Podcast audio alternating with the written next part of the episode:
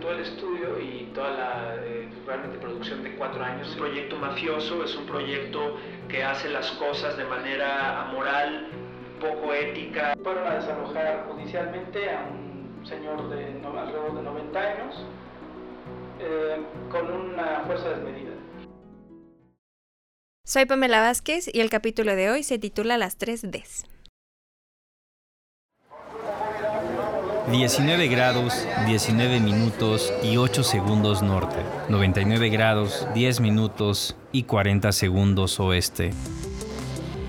Latitudes, un podcast de quienes trabajan, estudian, transitan, habitan y defienden Ciudad de México. Historias de vida frente al acoso, la discriminación, la contaminación, la negligencia. Latitudes, un podcast de actitudes, longitudes y latitudes.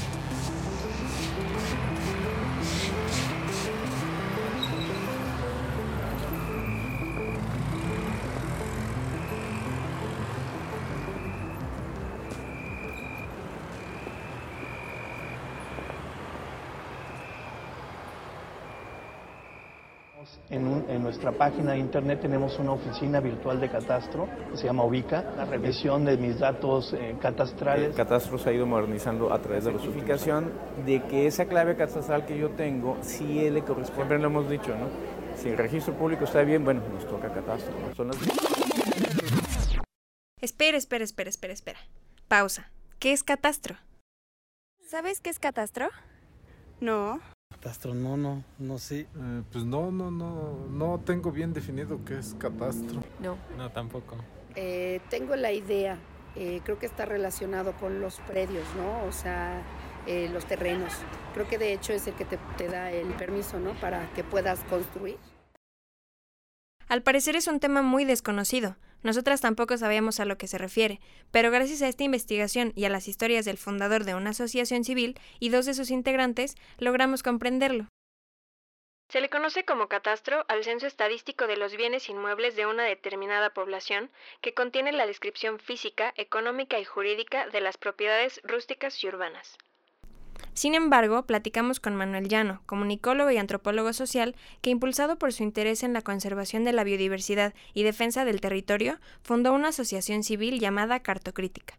Él nos comentó la información administrativa o de los instrumentos legales que gobiernan el territorio no está tan, tan disponible o, no está disponible en muchas ocasiones. Y esto es un problema, ¿no? O sea, y tanto en lo urbano como en lo rural, como en las, eh, bueno, vaya, en, todo en todos los contextos del país, es un problema no tener acceso a esto. Porque eh, si pensamos en un ciudadano común y corriente, un ciudadano cualquiera, que quiere conocer el estado que guarda su territorio, e insisto, en ámbitos rurales o urbanos, pues todo esto es información que no está disponible de manera pública, eh, de forma inmediata, en la mayoría de los casos.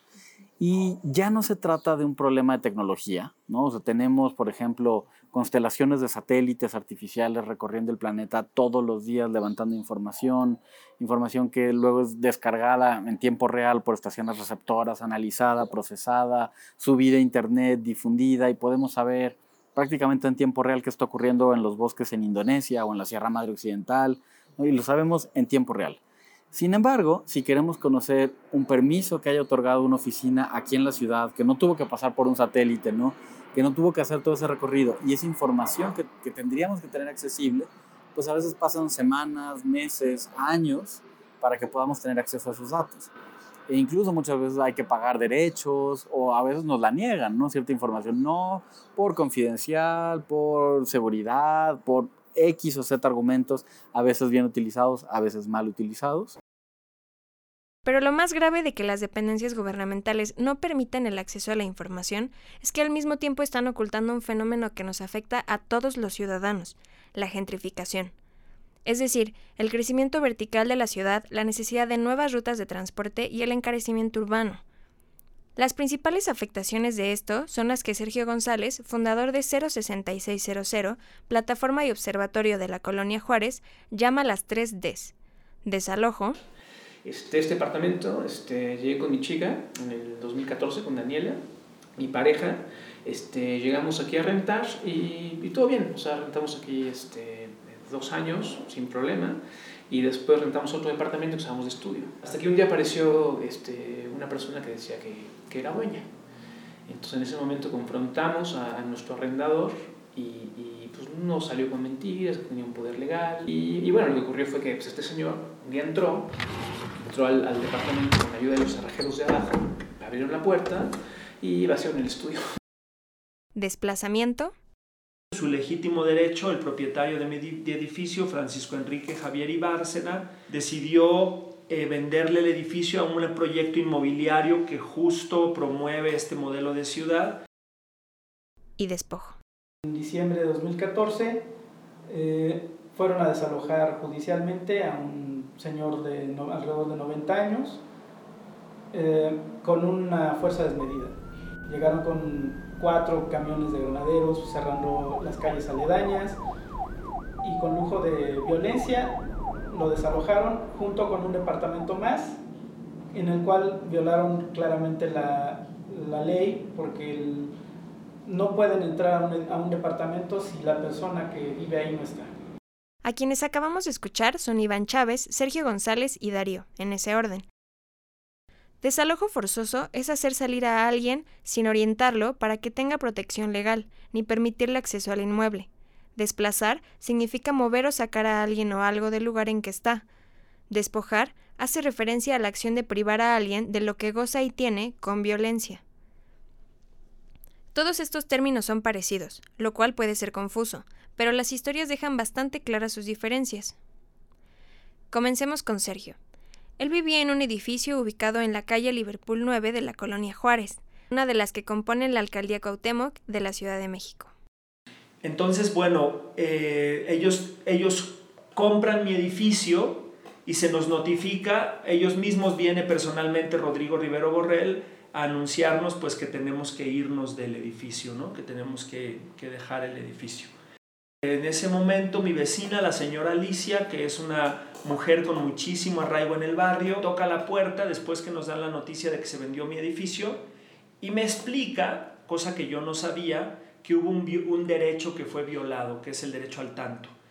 Buscamos el decreto donde esto estuviera estipulado y encontramos el artículo 2448J del Código Civil Federal. Este dice que en caso de que el propietario del inmueble arrendado decida enajenarlo, el arrendatario tendrá derecho a ser preferido ante cualquier persona.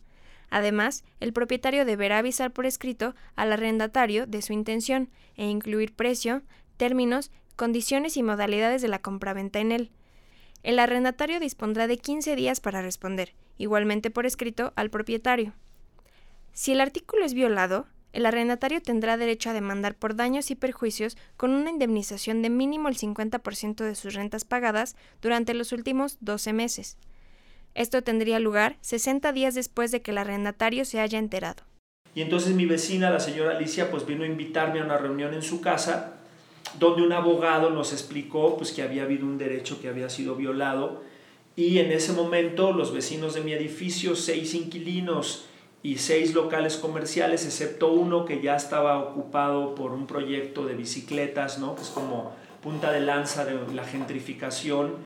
Entonces, bueno, esos, esos seis departamentos más esos cinco eh, locales comerciales decidimos pues entablar un proceso legal para que se respetara nuestro derecho. Este proceso duró cinco años y de a poco pues fuimos perdiendo, o sea, definitivamente... Eh, por un lado, el proyecto Calustre Urbano pues es un proyecto mafioso, es un proyecto que hace las cosas de manera amoral, poco ética y violando normas, leyes y derechos de las personas, a veces con el uso de la violencia. Entonces a partir de ahí decidimos organizarnos, a partir de ahí eh, decidimos, le pedimos a las mujeres mayores que habitaban en mi edificio, pues que salieran un poco a contar lo que nos estaba pasando y fue un ejercicio muy bonito porque, bueno, ellas, estas mujeres mayores, tienen un entramado pues muy bonito de redes solidarias, de redes de confianza, esas amigas con las que fueron a la escuela, que se casaron, que noviaron juntas, que después se convirtieron en madres juntas y después se convirtieron en abuelas juntas, pues ellas empezaron a correr el run run en, en, en el barrio. Al igual que Sergio González, Darío e Iván Chávez desconocían la situación de su vivienda Esta desinformación se debe, en gran parte, al problema que nos explicaba Manuel Llano hace unos minutos, la falta de información pública difundida en tiempo y forma. ¿Recuerdan al señor de 90 años, al que desalojaron en Versalles 84? Lo que él ni sus vecinos sabían era que el edificio donde vivían estaba en un proceso legal iniciado por el mismo grupo inmobiliario con el que lidió Sergio. Desde el 2013 llegaron al edificio, el cual ha estado abandonado por sus dueños por cuestiones de sucesión y falta de documentación desde hace más de 20 años. Llegaron los eh, personajes, un vecino los... Ese edificio está en una situación en la que ha estado abandonado, hay muchos departamentos vacíos, bueno, por lo menos lo sabía en su momento, muchos departamentos vacíos y un vecino les dio acceso a uno de ellos. Eh, posteriormente ya eh, llegaron con, no, no con, fuerza pública, pero sí llegaron a romper cerraduras en los, en los departamentos que ellos suponían que estaban desocupados se encontraron con algunas sorpresas de departamentos en los cuales igual la gente no vivía cotidianamente ahí, pero tenía cosas eh, ocupándolos. Y a partir de ahí se posesionaron de alrededor de 8 departamentos, un, edificio de 28 departamentos, y empezaron a primero soltar rumores, de que, rumores o algunos carteles en los, en los espacios eh, comunes del edificio, eh, invitando a los vecinos a que se regularizaran sin siquiera identificarse quiénes son, nada por el estilo. Mucho, la mayor parte de los vecinos no, no les tomó en cuenta. Como no obtuvieron mucha respuesta de ello, empezaron a poner eh, primero guardias de seguridad en, la, en el interior del edificio, como para regular quién entraba, algo a lo que nosotros no estuvimos dispuestos a tolerar. Los llevamos al Ministerio Público, desistieron de esa situación, pero como ellos ya tenían departamentos, en, en particular uno que estaba justo a la entrada del, de, la, de, la, entrada del edificio, de la puerta del, del zaguán, pues lo usaron como cuartel. Y a partir de ahí empezaron eh, procesos legales en los cuales ellos mismos reciben las notificaciones. En algunos casos ni siquiera así daban el documento ya recibido para que la gente por lo menos supiera que ya que estaba en un proceso judicial. En algunos casos ni eso hasta que finalmente en diciembre de 2014 eh, fueron a desalojar judicialmente a un señor de alrededor de 90 años eh, con una fuerza desmedida. Llegaron con cuatro camiones de granaderos cerrando las calles aledañas y con lujo de violencia lo desalojaron junto con un departamento más en el cual violaron claramente la, la ley porque no pueden entrar a un, departamento si la persona que vive ahí no está. A partir de ahí, pues nos dimos por enterados que había eh, procesos judiciales y comenzamos a, a, monitorearlos. Mm, no tuvieron más éxito, porque además nosotros también hicimos, eso debe llevarnos al Ministerio Público, de hacer acciones ya en conjunto, ya nos, nos encontramos con con los vecinos de Sergio y otros, otros vecinos en la colonia que están en una situación, no, a lo mejor no de, amenaza tan grave, pero, pero también ya les habían dicho que no les iban a renovar sus contratos. Gracias a esta unión civil entre quienes compartían edificio y entre edificios cercanos, lo que unió a Sergio y a Darío, pues estaban a una cuadra y media de distancia, el grupo inmobiliario perdió fuerza judicial y contundencia en su actuar, aunque siguieron presentes. La situación de Iván no es muy distinta. No contaba con ningún tipo de información sobre el lugar que rentaba, así que para él fue una sorpresa cuando alguien se presentó a decir que el departamento era suyo, y no del hombre que se lo arrendó. Entonces en ese momento confrontamos a, nuestro arrendador y, pues no salió con mentiras, tenía un poder legal, eh, y al final descubrimos que este departamento lo había vendido en los años 90 eh, y la situación era que quedó intestado y él sabía entonces, pues, un día lo tomó, ¿no? lo ocupó. Eh, y así estuvo varios años. Eh, ya un día tomó la decisión de arreglarlo y rentarlo. ¿no? Eh, y legalmente, porque bueno, pues al final se hacía pasar por, por dueño, que, que sí, la situación es que sí es dueño de los demás departamentos, excepto de algunos que en, su momento vendió. Y, aunque en la actualidad Iván ya no vive en la colonia Juárez, el proceso legal que inició en contra del supuesto dueño del departamento, luego de que éste entró ilegalmente, sigue en pie. Y bueno, yo, yo he querido mantener el, proceso legal, pero hasta dónde va. Eh, se supone que ahorita ya lo citaron.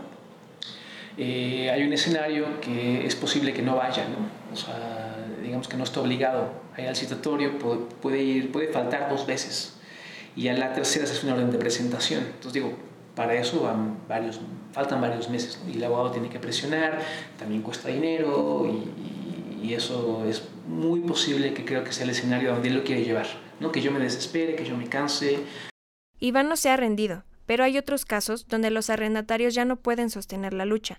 Eso le ocurrió a Darío, porque claramente no hay igualdad de condiciones. Yo logré resistir alrededor de cuatro años, cuatro años la, los juicios hasta que también en un momento dado dije, bueno, no, no tengo ya más posibilidades, sobre todo el desgaste económico es importante, entonces dije, bueno, pues hay un momento en el cual, si no quiero que me saquen de una manera violenta, decidí en un momento dado salir por mí, por voluntad. Estas complicadas situaciones son los motores de los civiles afectados para actuar. A Sergio lo impulsó a fundar una asociación civil cuya tarea fuera buscar soluciones ante este tipo de problemas y ayudar a otros vecinos que los padezcan. Esta es 06600, plataforma vecinal y observatorio de la colonia Juárez. Poco después, se unieron a esta Iván y Darío. La plataforma surge en el 2014, un 12 de octubre, un día de la raza, eh, porque eh, en particular, bueno, a mí me, me, gusta decir que el edificio donde yo vivía, que era el edificio ubicado en la calle de Liverpool, en el número 9, en esquina con Bruselas, es un poco el epicentro de la resistencia eh, en la zona, digamos, poniente de la colonia, perdón, en la zona oriente de la colonia, porque es un poco de mi edificio de donde parte la organización vecinal, para oponernos, por un lado, a un modelo de ciudad que plantea una ciudad densa, compacta y vertical, o sea, plantea que los ciudadanos debemos de vivir cada vez más hacinados en un mismo edificio, con menor espacio y a mayor altura, con la idea de densificar la ciudad, o sea, de hacerla crecer en estas perspectivas que ahora se ponen muy de moda, donde en todos lados dice que la vida, digamos, en el siglo, perdón, en el, para 2030 o 2040, la idea es que la vida de, de quienes habitamos la nave Tierra, pues estemos concentrados en las ciudades y seamos miles, millones. Y para ello se crean también todo un modelo de transporte que es ad hoc o que tiene que ver con ese modelo de, de ciudad. Nosotros nos oponemos definitivamente a ese modelo de ciudad. ¿Por qué su nombre tiene incluidas las palabras plataforma y observatorio? Pablo Gaitán, sociólogo y también integrante de 06600, lo define así. Plataforma porque la idea es que desde la plataforma se impulsa, se estimula, se crean condiciones para que los distintos habitantes de la colonia Juárez, con sus distintos problemas, efecto de lo que llamamos el tsunami inmobiliario, que va desde la falta de agua, el aumento de impuestos, la emergencia de nuevo tipo de comercios que encarecen la vida, la vida, la economía local del barrio, pues todos estos fenómenos afectan a la vida económica, social y emocional también, porque hay efectos emocionales y psicológicos sobre las familias que vivían y que viven en el barrio en términos económicos. Frente a eso, pues la plataforma un poco trata de, o tiene el objetivo de estimular eh, la organización propia del barrio y responder tanto a, las inmobiliarias como al gobierno local.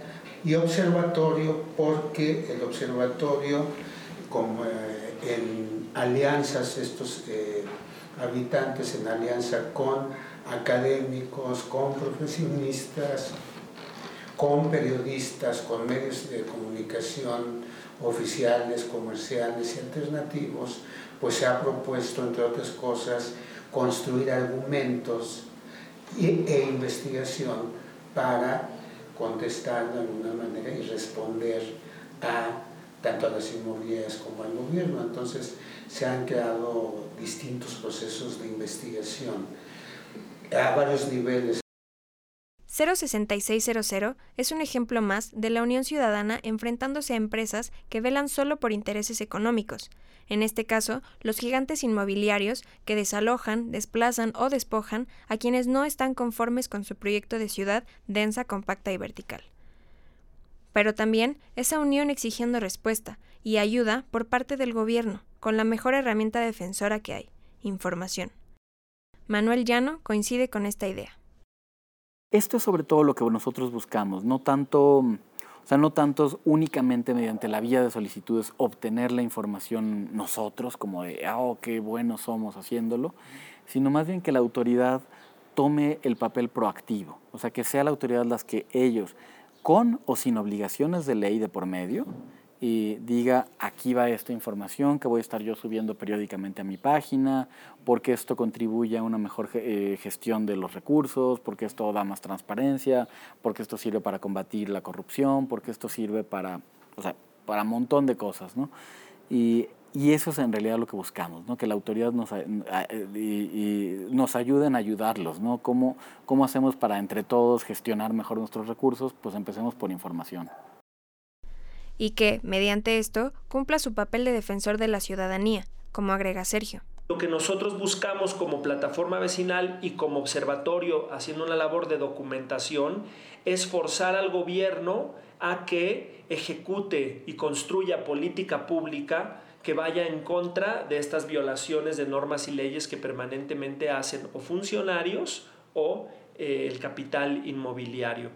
Alcanzar estos objetivos no es tarea sencilla. Sergio ha sido testigo de todos los obstáculos que hay, incluso con acciones ya registradas. Por ejemplo, uno de sus más grandes logros fue la instauración de los artículos 59 y 60 en la Constitución mexicana. El primero habla del derecho a una vivienda adecuada y el segundo versa sobre la aplicación de los acuerdos internacionales firmados por México en relación con este tema. Logramos el artículo 60, pero nos duró poco el gusto. Eh, los diputados de Morena, que son mayoría en el Congreso, se dieron ante las presiones de los que especulan de manera canalla con el suelo urbano, los inmobiliarios y sus asociaciones y sus agrupaciones, y al final decidieron modificar el artículo dejándolo completamente vacío. es un artículo que no sirve para nada. No obstante, ellos, así como las muchas más asociaciones civiles que se dedican a buscar soluciones a problemas sociales, siguen de pie, luchando contra todos los obstáculos y limitantes que se les crucen. Mapean, transparentan, solicitan, buscan, contrastan y sintetizan en Atlas y otros formatos todos aquellos datos e información necesarios para que los ciudadanos sepamos dónde estamos parados y qué nos corresponde hacer con ese espacio. Creemos que es urgente el, tener una gestión integral del territorio. Esta eh, parte de la gestión integral del territorio que creemos que es necesario interconectar y que todas las dependencias puedan hablar entre sí. Y, ya no solo por buena voluntad, sino porque tengan una obligación legal de hacerlo, pero necesitamos saber qué información tiene cada una, cómo, eh, cómo es la mejor manera en que debería estar esta información almacenada y cómo tendría que estar siendo vinculada con el resto del, gobierno y de la sociedad y de la academia y de todos para que pudiéramos hacer el mejor uso. Entonces, hacia allá queremos caminar y ese es nuestro mayor objetivo.